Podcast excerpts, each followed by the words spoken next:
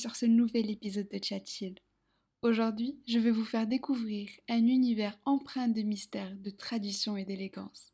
Depuis des siècles, ces figures emblématiques fascinent et intriguent, éveillant notre curiosité sur leur rôle, leur art et leur mode de vie unique. À travers cet épisode, nous allons explorer l'histoire enchanteresse des geishas au Japon, démystifier les préjugés qui les entourent aussi prêt à voyager à travers le temps et l'espace pour percer les secrets envoûtants des geishas au pays du soleil levant?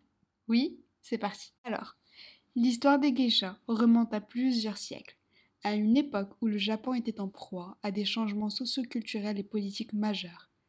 Les origines des geishas sont étroitement liées à la culture du monde des plaisirs, qui a évolué au cours de l'ère Edo, donc au fil des années 1603 à 1868.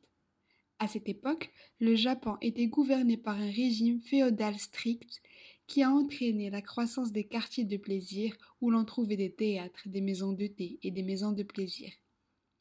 C'est au sein de ces maisons que les premières geishas ont émergé. À l'origine, les geishas étaient des hommes et des femmes qui divertissaient les clients avec leurs talents artistiques, tels que la musique, la danse, le chant et la poésie. Cependant, au fil du temps, les geishas ont principalement été associés aux femmes, et leur rôle a évolué pour devenir celui d'artistes de divertissement féminin hautement qualifiés. Les geishas étaient formés dès leur plus jeune âge dans des maisons de geishas appelées okiya. Ces maisons fonctionnaient comme des écoles où les jeunes filles apprenaient non seulement les arts traditionnels, mais aussi les règles de l'étiquette, la conversation élégante et la manière de se comporter en société. Les geishas étaient habillés de kimonos somptueux et portaient des coiffures élaborées, souvent décorées de fleurs et d'accessoires.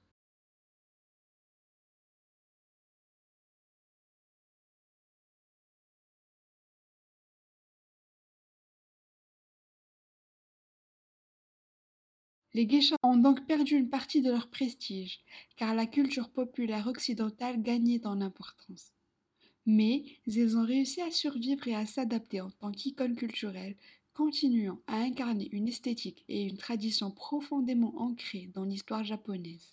Aujourd'hui, bien que le nombre de geishas traditionnels ait considérablement diminué, elles continuent d'exister dans des quartiers historiques tels que Gion à Kyoto.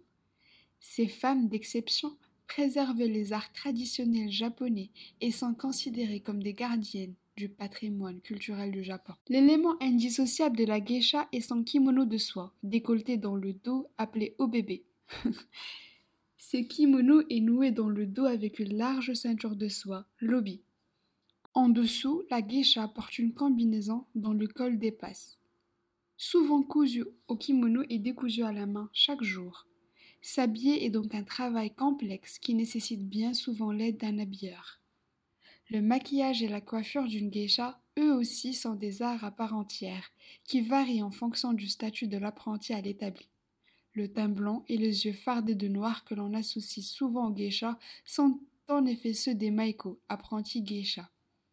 Les femmes ayant plus d'expérience se maquillent en réalité bien moins, voire très peu, sauf en des rares occasions.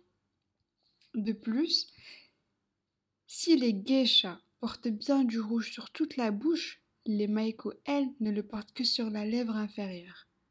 Le chignon, lui, est porté par toutes et réalisé chez un coiffeur. Il doit durer une semaine. Et pour ne pas l'abîmer, les femmes doivent donc dormir avec une repose-nuque, takamakura. De nos jours, certaines usent des perruques pour gagner du temps lors de la préparation et donc les geishas resteront considérés comme à la pointe de la mode jusqu'au début du XXe siècle, avant de devenir de véritables gardiennes de la tradition japonaise, ce qu'elles restent aujourd'hui. Encore aujourd'hui, être geisha est synonyme de sacrifice, car depuis leur enfance, elles doivent se bander les pieds pour éviter qu'ils ne grandissent trop, des pieds trop grands étant considérés comme inesthétiques. Le processus pour devenir une geisha est long, complexe et hautement compétitif, impliquant un mélange de formation artistique, d'étiquette sociale et de dévouement. Et voici donc comment se déroule généralement le processus pour devenir une geisha. Premièrement, sélection et engagement. Les jeunes filles qui souhaitent devenir geisha sont généralement recrutées dès leur plus jeune âge, souvent entre 14 et 16 ans. et sont généralement présentés par un intermédiaire ou un agent à une okia, une maison des geishas. Deuxièmement, la formation. Une fois acceptées dans l'okia, les jeunes filles appelées maiko, et donc des apprentis geishas, commencent leur formation. Cette formation peut durer plusieurs années, généralement de 5 à 6 ans. Et pendant cette période, les maiko apprennent une variété d'arts traditionnels tels que la danse, la musique, le chant, la conversation élégante et la cérémonie du thé. Elles apprennent également l'étiquette sociale, les manières et les compétences de divertissement. Troisièmement, on a l'apprentissage de l'art et de l'étiquette. Une grande partie de la formation est axée sur l'apprentissage des compétences artistiques spécifiques requises pour être une geisha. Les maiko sont tenues de porter des kimonos des coiffures distinctifs, et elles assistent à des banquets et des événements en tant qu'observatrices pour apprendre les règles de l'étiquette sociale et du divertissement. Quatrièmement, transition vers geisha. Après avoir terminé leur formation, les maiko passent par une cérémonie de misedashi, au cours de laquelle elles deviennent officiellement des geishas à part entière. À ce stade, elles changent leur apparence en adoptant un style plus mature et sophistiqué. Les geishas portent donc des kimonos plus élégants, des coiffures plus élaborées et moins de maquillage que les maiko. Cinquièmement, carrière de geisha. Une fois devenues geisha, elles continuent à perfectionner leurs compétences artistiques et à développer leur clientèle. Les geishas travaillent principalement dans des okayas, des maisons de thé, où elles divertissent les clients avec leur charme, leur talent artistique et leur conversation raffinée.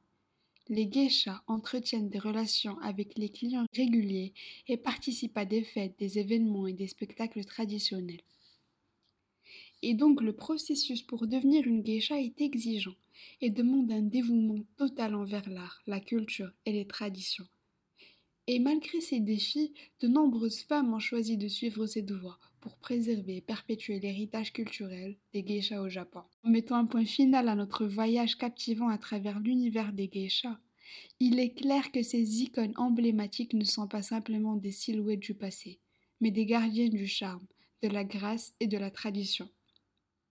Tout comme les notes d'une mélodie enchanteresse, les geishas continuent d'ajouter de la couleur à la toile culturelle du Japon moderne. De leurs kimonos chatoyants aux coiffures élaborées qui semblent presque défier la gravité, les geishas ont toujours su captiver les cœurs et les esprits. Ils ne sont pas simplement des artistes, mais des histoires vivantes, des gardiennes de l'élégance et des ambassadrices de l'âme japonaise.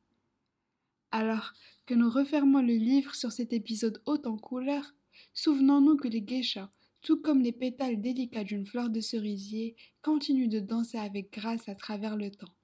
Leur héritage nous rappelle que la beauté réside dans la tradition, la créativité et la capacité de réinvention constante.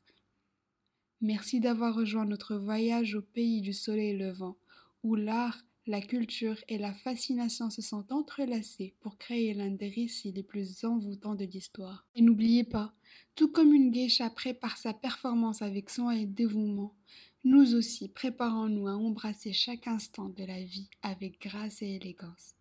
Je te dis à la semaine prochaine pour un nouvel épisode de Chat Bye